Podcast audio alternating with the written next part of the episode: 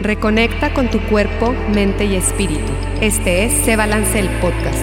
Toma ya las riendas de tu salud y tu felicidad.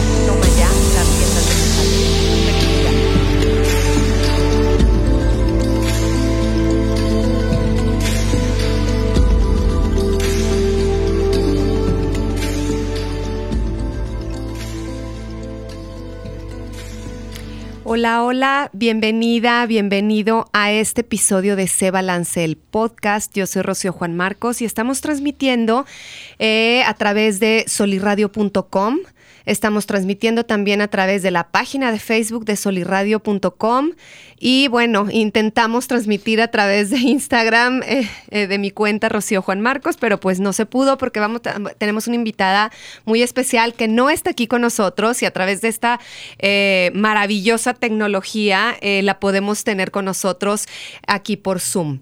Y bueno, pues continuamos con esta campaña rosa, continuamos con esta concientización eh, y sensibilización sobre el cáncer de mama, pero no nada más de mama, como lo platicábamos en el episodio anterior. Y el episodio anterior se trató de eh, la nutrición, la nutrición a través del, del tratamiento que se está pasando y ahora en este episodio vamos a, a tratar, vamos a concientizarnos y hablar un poquito sobre las emociones, sobre el aspecto psicológico, oncológico. ¿Qué pasa? ¿Qué pasa cuando estás en un tratamiento? ¿Qué pasa con la persona que está en tratamiento y qué pasa con los familiares, cómo podemos ayudar, cómo podemos involucrarnos. Y bueno, pues tenemos en mi coanfitriona aquí en cabina a Ale García. Bienvenida, Ale. ¿Qué Rocío? ¿Cómo estás otra vez? Muchas gracias por, por tenerme aquí de, de coanfitriona contigo este, en todo este mes de octubre como dices, este, estamos tratando de generar una concientización en muchos aspectos Así es. para eh, pacientes que están pasando por diferentes tratamientos de cáncer para este tanto ahorita que es el mes rosa que se especifica más como se conoce más como el, el cáncer de prevención de, de- de cáncer de mama perdón pero también estamos hablando de otros cánceres. A fin de cuentas cáncer es cáncer y este eh, los tratamientos son muy similares y el efecto de la medicina es muy similar para todos los pacientes. Y lo que se puede hacer durante para hacer una mejorar la calidad de vida y para hacer una una ahora sí que una transición de proceso de sanación más llevadera es precisamente lo que estamos queriendo hacer con tus podcasts. Muchas gracias por prestarnos tus micrófonos. Y este y pues sí tenemos una una persona muy especial. El día de hoy como dijo Rocío eh, particularmente para mí ha sido un ángel, ha sido un pilar en mi proceso de sanación. Ella es este la, la doctora Magali. eh, Magali Sánchez, Magali Sánchez Páez. Eh, ella es mi psicóloga oncóloga, me ha estado acompañando desde el principio en mi proceso de sanación y es, es un verdadero honor y un privilegio tenerla ahorita en los micrófonos. Creo que, que nos va a poder iluminar mucho lo que es este, bueno, los tabús de lo que estábamos hablando desde episodios anteriores, eh, acerca de, de lo que es el, el tabú de lo que es el cáncer, el- lo que la gente, cómo reaccionas emocionalmente y psicológicamente ante una noticia, ante la palabra en sí, cómo reaccionas tú. ¿Cómo reacciona tu círculo inmediato y todos los círculos de que platicamos la vez pasada? Entonces, Magali, muchísimo gusto, qué padre que estás aquí con nosotras. Bienvenida, Magali, Magali Sánchez Paez. Muy bienvenida seas a ese estudio. Muchísimas gracias por haberme invitado. Estoy muy contenta. No sé si me escuché. Sí, sí, sí, te escuchamos. Perfecto. Estoy muy contenta de estar con ustedes aquí a la distancia. Y pues bueno, encantada de, de participar y de compartir las experiencias que hemos tenido Ale y yo juntas. Bienvenida Magali. Y bueno, déjenme les platico un poquitito más de Magali. Ella es psicóloga egresada de la UNAM, tiene maestría en psicología de la salud con área en espe- especialización en oncología, también de la UNAM, posgrado en psicooncología, diplomado de cuidados paliativos en niños y adultos. Estuvo a cargo del servicio de psicooncología del Instituto Estatal de Cancerología de Acapulco por 13 años y fue miembro fundador del equipo de cuidados paliativos. Eh, también estuvo en el servicio de urgencias del centenario de la Revolución Mexicana del Iste de Morelos para mejorar la calidad de la atención durante tres años. Es psicóloga de la clínica virtual eh, para la atención de ansiedad, depresión, distrés corporal en el personal de salud frente al COVID-19, que es dependiente de la Secretaría de Salud eh, Federal durante el 2020. Y actualmente está a cargo del servicio de psico-oncología, es miembro del equipo de calidad de vida y del Comité Bioética Hospitalario del Hospital del Niño Morelense. No bueno, bueno. O sea, ¿en verdad? De verdad es un honor tenerte aquí. Muchísimas gracias por acompañarnos. Y bueno, para empezar, Magali, a ver, ¿qué pasa cuando te dicen, qué pasa con la persona cuando te dicen, tienes cáncer? Tú sabes que esa palabra nos trae a la mente un montón de, situaciones y de ideas, ¿no? Cáncer se asocia a muerte, a mutilación, se asocia a disfunción, a dependencia, a incertidumbre, a un montón de cosas negativas que por supuesto van a generar un impacto impresionante en la persona. Entonces, lo primero que sucede cuando una persona eh, le dice tienes cáncer o tienes riesgo de tener cáncer, es que se presenta esta reacción de crisis súper intensa, que tiene como distintas fases. Ya me dirá Ale si así lo vivió, me parece que sí. Normalmente el, el, el primer momento es una crisis caracterizada por un shock es como si te echaran un balde de agua fría, como que no puede uno procesar la información, no puede uno entender lo que está pasando, hay negación, viene la idea de se, se equivocaron, no es mi resultado, etc. Y después de este momento así tan especial y tan fulminante, viene todo un desborde de reacciones emocionales. Viene la tristeza, el enojo, la angustia, la incertidumbre, el insomnio, todo esto dura más o menos un mes. Es como el tiempo que uno tarda en reacomodarse. Este momento de crisis es bien importante estar acompañado por profesionales, por la familia, por los amigos, porque es el momento de toma de decisiones. Una persona con una crisis intensa que tenga negación, que diga, no, no puede ser, se equivocaron, puede incluso huir y retrasar el inicio de su, de su atención. Claro. Entonces, ¿cómo podemos como familia eh, apoyar? La familia vive la misma crisis que la persona que recibe la enfermedad. Entonces, es un poco difícil para la familia ser desde el inicio buenos apoyadores. claro. ¿Y qué haces? El cáncer es una enfermedad de todos. Claro. Lo primero que hay que hacer es tener calma para poder tomar decisiones inteligentes. La decisión es, me atiendo lo más rápido posible con un especialista que tiene que ser oncólogo. Ese es el primer paso. claro. Cuando uno ya está en manos de un oncólogo, hay que ir poco a poco intentando procesar toda la información, porque es un momento de crisis y lleno de una lluvia de información médica que no manejamos. Cañón términos médicos, toma de decisiones, planteamiento de, tratamientos. Y entonces es ahí en donde uno tiene que tomar incluso una libretita y anotar qué me dijeron, porque eso se me va a olvidar al rato. Para poderlo entender muy bien, porque en la comprensión de lo que estoy viviendo es básico, es fundamental para que puedas tener el mejor de los caminos les decía que esta crisis durará como un mes, pero lo que viene es maravilloso, porque lo que viene se llama adaptación. Okay. Y adaptarte es vivir esa misma realidad, pero con menos sufrimiento. Que de eso es de lo que se trata, ¿no? No, totalmente de acuerdo contigo. Este. ¿Cómo podemos, Magali, por ejemplo, eh, una vez que ya se empezó el tratamiento, una vez que ya llegaste a esa etapa de adaptación, eh, la, como sociedad, como amigos, como círculo, eh, me ha tocado, y no, no precisamente en cáncer, en otro tipo de enfermedades, el rechazo, Magali quisiera eh, crear un poquito aquí, que nos hablaras un poquito, crear un poquito de sensibilidad. ¿Cómo le podemos hacer para nuestros niños, para nuestros adolescentes, para, para... ¿Tú sentiste rechazo, sí, Ale? Sí, sí, totalmente. Por de las personas y no es adrede creo más yo. esperadas y de las personas menos esperadas también, ¿eh?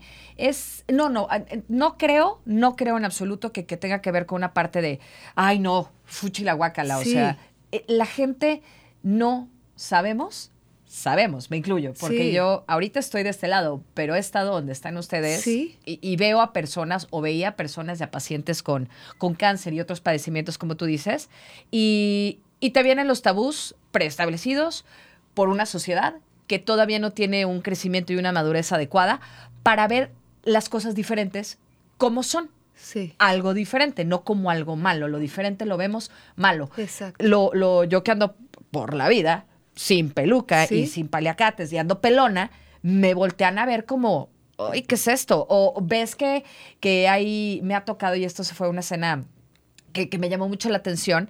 eh, iba subiendo las escaleras del súper y en eso viene la mamá con un chavito y, a- y el chavito se, que, se me queda viendo, ¿no? Yo, yo venía sin, sin peluca, Sí, sin sin nada. sí. Se me queda viendo y la mamá lo primero le da un jalón y le dice, no la voltees a ver así, pobrecita.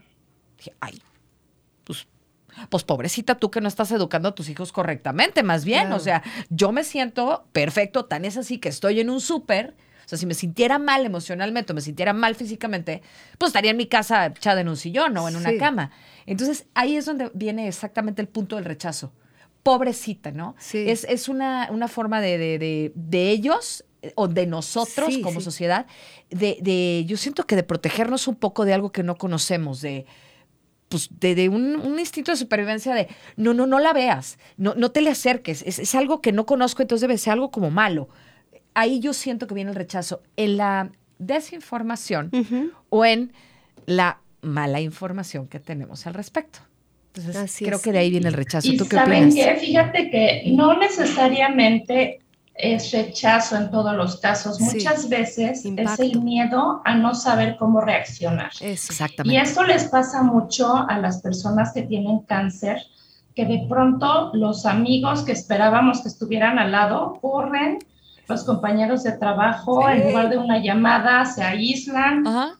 y, y mucha gente se aleja por esta inquietud de no saber qué decir, de no saber si la van a regar cuando abran la boca. Mira, me porque puse no chinita estamos, porque sí es este, cierto lo que sí, estás diciendo. Totalmente. No estamos preparados para enfrentar algo que es estresante y doloroso. Ujú. Yo tuve la experiencia de una compañera de trabajo que de pronto su hija tuvo leucemia, una hija adolescente. Y fue sumamente fuerte para ella ver que sus compañeros de trabajo actuaban con indiferencia, Uf. ¿no? Ella decía, nadie me dice nada, nadie se me acerca, todos me huyen. Sí, te, te Y dejan como ella lo que esperaba, claro, ella lo que esperaba era apoyo y lo que la gente hacía era correr. Sí. Y entonces yo le decía a Ale al principio de este proceso que hemos llevado juntas, tienes que aprender a decir lo que necesitas Uf. de la gente. Claro. Es, es- ha sido, ha sido Que clave. nadie va a adivinar, ¿no? No. Nadie va a adivinar lo que tú necesitas. Totalmente. Totalmente. Entonces, la persona que está pasando por este eh, tratamiento, por este proceso, aparte, tiene que desarrollar esta inteligencia emocional Sí. para, cañón. para saber cómo lidiar con nosotros, la sociedad que no tenemos ni idea de cómo reaccionar. Así es. Y, Porque y- fíjate, fíjate lo que hace Ale. Ale va al súper sin peluca. Y eso implicó un proceso interior, ¿no? Sí, Que o que ya traía o que desarrolló por la enfermedad, pero ella lo que está haciendo es enfrentar algo con fortaleza. Quien no está preparado son los demás, pero esa actitud abierta lo que hace es educar a la gente. ya.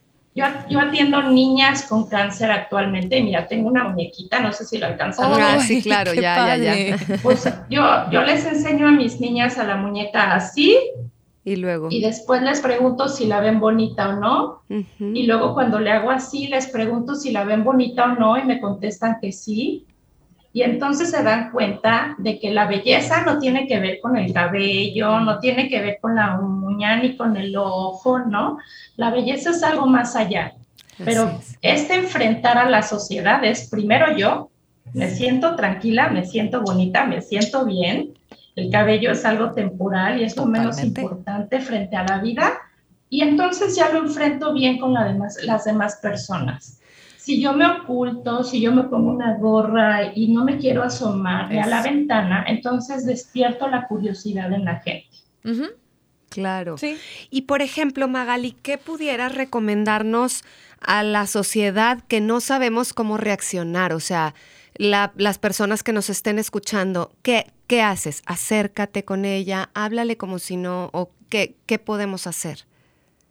Yo creo que la sinceridad es la base, ¿no? Si yo me voy a acercar a Ale por primera vez y ella tiene cáncer, no voy a llegar en una actitud de contarle chistes y hablarle de, de otra cosa. Le puedo preguntar cómo estás, le puedo preguntar qué necesitas, le puedo preguntar, ¿puedo ayudar en algo? Ya. Y, es más como la actitud receptiva de poder estar frente a la otra persona con un interés genuino de darte. De decir, si tú necesitas algo, aquí estoy. Sí. Y si no necesitas nada, también aquí estoy. Claro. Y me supongo estoy como tú necesites, no estoy como yo creo que te voy a ayudar. Eso. Por eso, es, importante, preguntarle a la persona qué necesitas de mí. No, pues quiero que vayamos a tomar un café o quiero que no me mires así o que no me o que no me toques el tema o que me preguntes cómo me va y entonces es cuando la persona que tiene la enfermedad puede marcar el rumbo. Hay quien tiene ganas de hablar del tema y hay quien prefiere hablar de otra Exacto, cosa. Totalmente. Y eso hay que respetarlo, ¿no? Eh, dentro de ese tema del respeto, fíjate que hay algo que, a mí se me hace que, es clave, tanto para, para, las personas que estamos padeciendo la enfermedad como para las personas que no padecemos la enfermedad. Y es el, em, como tú dices, sí tiene mucho que ver con las palabras, pero también tiene mucho que ver con el, el, que no se tomen las cosas personales, ni la padeciente ni los de afuera. ¿Por qué? Porque de repente, con Magali lo he platicado mucho, pues por la misma medicina tienes altibajos emocionales, ¿no? Entonces, en uno de esos altibajos emocionales, eh, alguien que pues es muy cercano a ti, pues a lo mejor se avienta el primero, se avienta el segundo, el tercero, ya para el cuarto es, ay, no pasa nada, es parte del procedimiento, es parte de la quimia, de la quimio y, ahí está. Pero para alguien que no está mucho en contacto contigo, de repente le toca un gruñido o un, una contestación altanera o, una lágrima inesperada o lo que sea, se te espantan. Sí. De por sí estamos, como dice Magali, de puntitas. Sí. Entonces, y con pincitas, eh, de repente te dice, y, sácatelas, ¿no? Avientas un comentario o, o, lo que sea, una reacción inesperada para la otra persona y llegan a tomárselo personal. Claro. Uy, Alejandra está enojada conmigo. Uy, Alejandra la hice llorar. Uy, no, no, no, no. Ahora sí que no eres tú, soy yo. Pero es, es así, digo, bueno, es así la vida. O sea, sí, sí. Todo es así, digo, y ahora en, pasando por esta situación creo que se hace como más... Se agudiza. Se agudiza, exacto. a mí me encanta el libro de em, del doctor eh, Miguel Ruiz, eh, Los Cuatro Acuerdos. Ah, no te tomes nada personal. Ajá, me fascina porque es, es como, creo yo que es la base que todo el mundo deberíamos de leerlo, no nada más para las personas que están, que están atravesando este, un familiar o ellas mismas, sino toda, cualquier persona debe leer ese libro, está cortito, doctor Miguel Ruiz, Los Cuatro Acuerdos, léanlo por favor. Y precisamente habla de eso. Y, bueno, pues ahora con el proceso este de, este, por el que, por el que estás pasando y por el que está pasando mucha gente, pues se agudizan ese tipo de, situaciones, ¿no? Ojo, de lo, de lo mismo que dijiste tú al principio y lo que ahora sí que reafirmando y confirmando lo que dijo Magali, sí es importante yo estoy en un proceso de sanación, de quimioterapia por cáncer de ovario. Yo creo que es importantísimo que sí busquen como pacientes una ayuda profesional.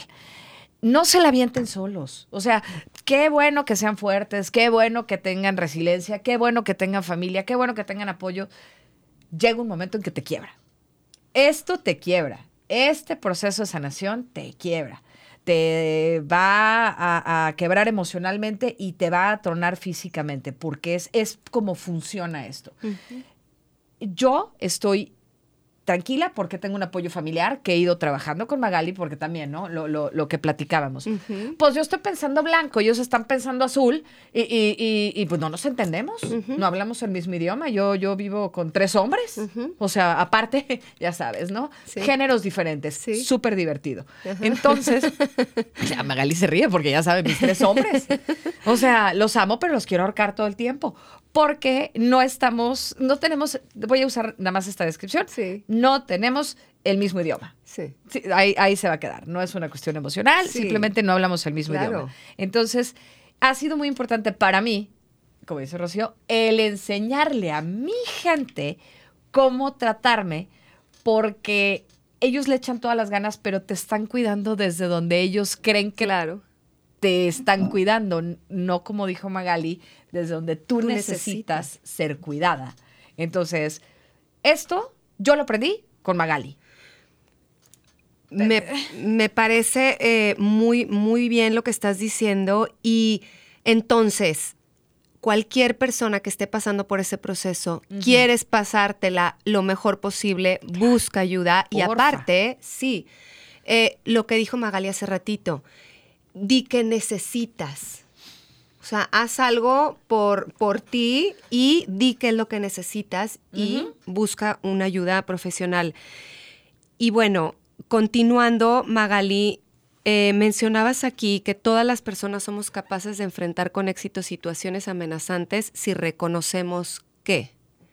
Si reconocemos lo que estoy pasando, los sentimientos, cómo, cómo, cómo pararnos ahí? ¿Cómo reconocer qué técnica podemos utilizar? No sé. Mira, realmente es un proceso que se puede dar de manera natural. Siempre todos, después de un momento de impacto, de crisis, de, después de un terremoto, después de una situación de violencia, cualquiera de estas cosas, viene la sacudida y después viene la calma. Eso es un proceso natural. Lo que pasa es que luego lo complicamos, ¿no? Nos llenamos de miedos, de ideas equivocadas, de desinformación y entonces se nos complica el proceso y surgen problemas como ansiedad, depresión, etcétera. Mm. Pero inicialmente el estar triste es normal, este, el estar nervioso es normal y es natural que si quiero llorar lloro y me enojo y demás. Pero luego, ¿qué hago? Me tengo que levantar y tengo que enfrentar. ¿Cómo Entonces, le Desarrollar, exacto, desarrollar estas habilidades para enfrentar es bien importante. Hay quien ya las trae. Alejandra, yo creo que me hizo hacer muy poquita chamba porque ella ya las traía. Estás cañona. Hay quien ya tiene sus propias habilidades y hay quien tiene que desarrollarlas. Por ejemplo, cosas que Ale me compartió en algún momento su primer quimio, yo decía, ¿cómo se va a sentir cuando entre a ese lugar con toda la incertidumbre, con gente desconocida, un hospital que no sabemos tampoco el manejo y todo eso? ¿Cómo se va a sentir? ¿no? Yo estaba acá preocupada desde mi casa porque además nos vemos a distancia por, por, este, por, plataformas y no, no en vivo. Y Alejandra entra con sus pantuflas maravillosas, con su actitud maravillosa y se vuelve famosa. La gente empieza a preguntarse, ¿cómo le hace ella para estar tan tranquila? ¿No? Sí. E, ella ya trae habilidades propias, pero hay quien no tiene esas habilidades, hay quien no es extrovertido, hay quien no puede incluso reconocer las propias emociones. Entonces, paso uno, hay que reconocer lo que uno siente, Exacto. ¿no? Reconocerlo porque además no está mal. No está mal estar triste, no está mal estar enojado, frustrado o como sea. Ya que reconozco mis emociones, tengo que aprender a dominarlas. Esto se llama autocontrol. Yo no puedo perder el control porque imagínense, estoy sentada ahí para recibir la quimio, me arranco la aguja y salgo corriendo.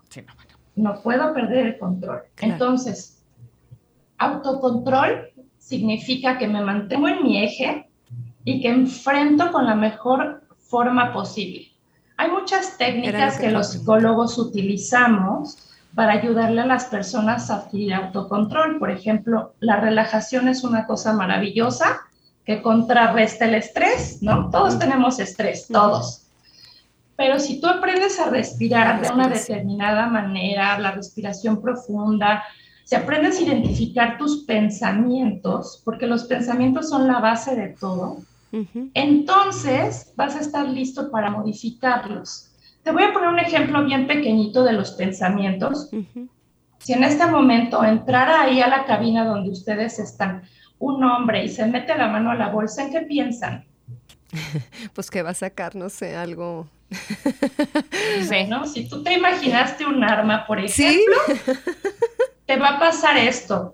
Te va a dar taquicardia, sudoración, la adrenalina va a correr como desesperada, vas a tener pelitos parados, o sea, vas a tener toda una reacción del cuerpo ante el estrés, ¿no? Sí. Y si yo en realidad veo que es el vigilante que trae las llaves que yo perdí en la mañana, yo voy a sentir mariposas en el estómago.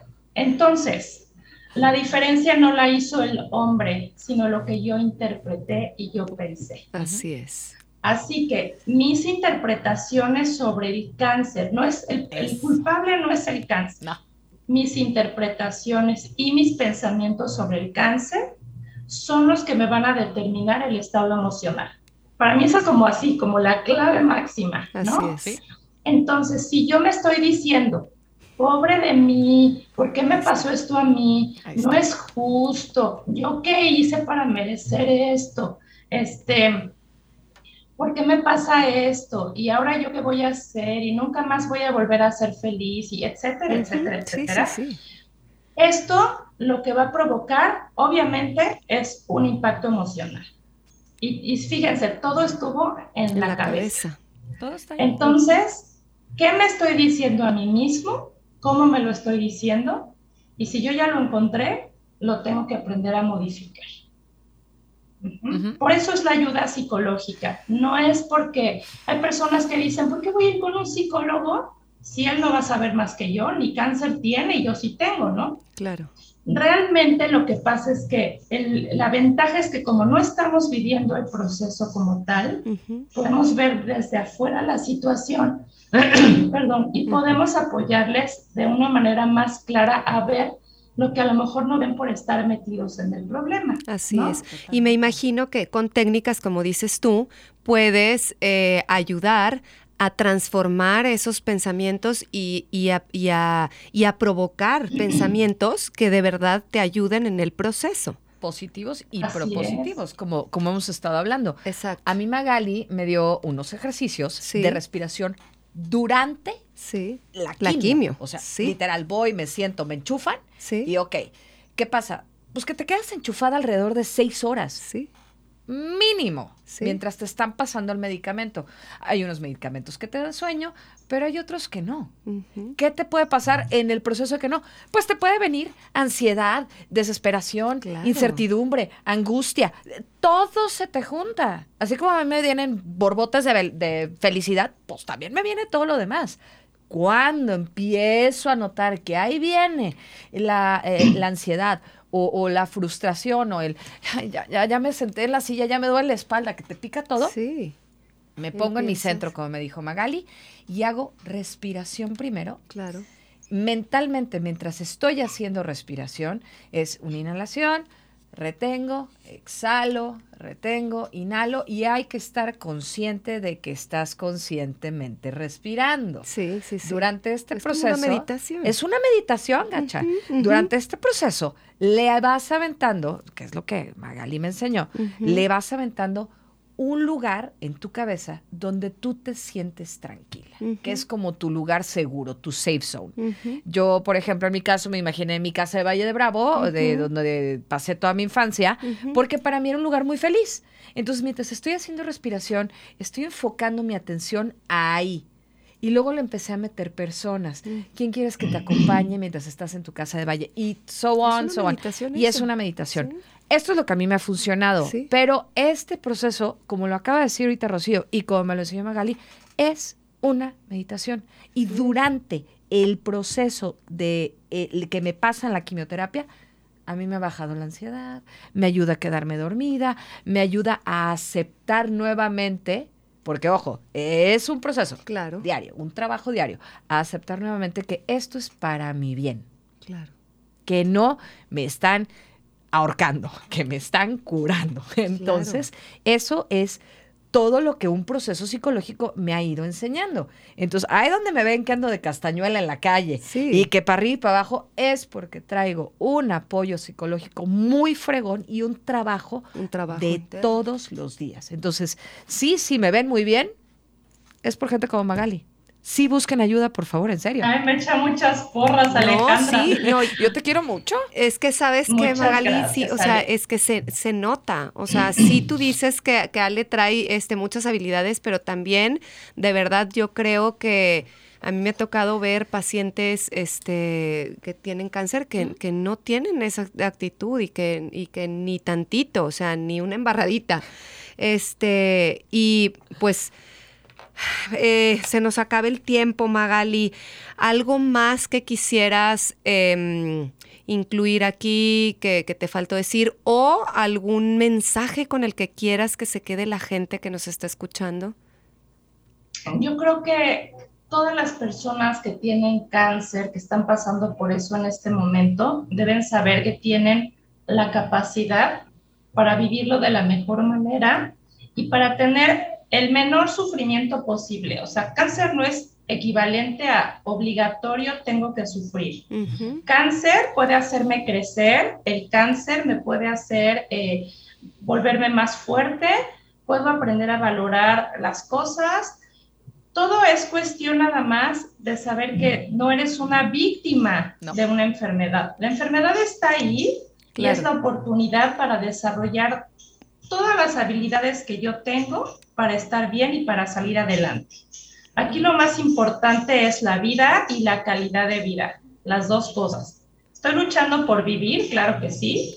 Esa es la lucha de los médicos, las enfermeras, de- del mismo paciente, pero también la lucha por la calidad de vida, porque ¿de qué me va a servir estar 10 años, 20, 30, 50, si voy a estar aislado, encerrado, deprimido o estigmatizado, ¿no? Exactamente. Entonces, eso yo lo aprendo de gente como Alejandra, no lo aprendo en los libros. Sí, claro. ¿eh? Y es un trabajo, es un trabajo bidireccional y es el mismo trabajo que tiene que suceder con la familia. Si van caminando de la mano, van a aprender a vivir esta enfermedad de la mejor manera posible. Claro. Me encantó, me encanta el approach que le, que le diste. Ale, ¿alguna, em, algún mensaje o algo con lo que quieras? Es, es ahorita un poquito lo que dice Magali ah, al final, es, eh, este no tiene que ser un proceso sufrido, no tiene que ser un proceso doloroso. Físicamente te duele el achaque, pero emocionalmente no te debe por qué doler el alma. Claro. Es de qué lado estás viendo la moneda. Como te dije, tenemos siempre la opción y esto es muy fácil. ¿Esta decisión que estoy tomando me va a hacer feliz o no me va a hacer feliz? Entonces, creo que es muy importante que la gente entienda que pues el sufrimiento te puede doler físicamente porque, ouch, la quimio duele, pero no te tiene por qué doler el alma. Me el alma encanta. la puedes tener sana. Y eso hace que el proceso físico, te lo prometo, sea menos doloroso.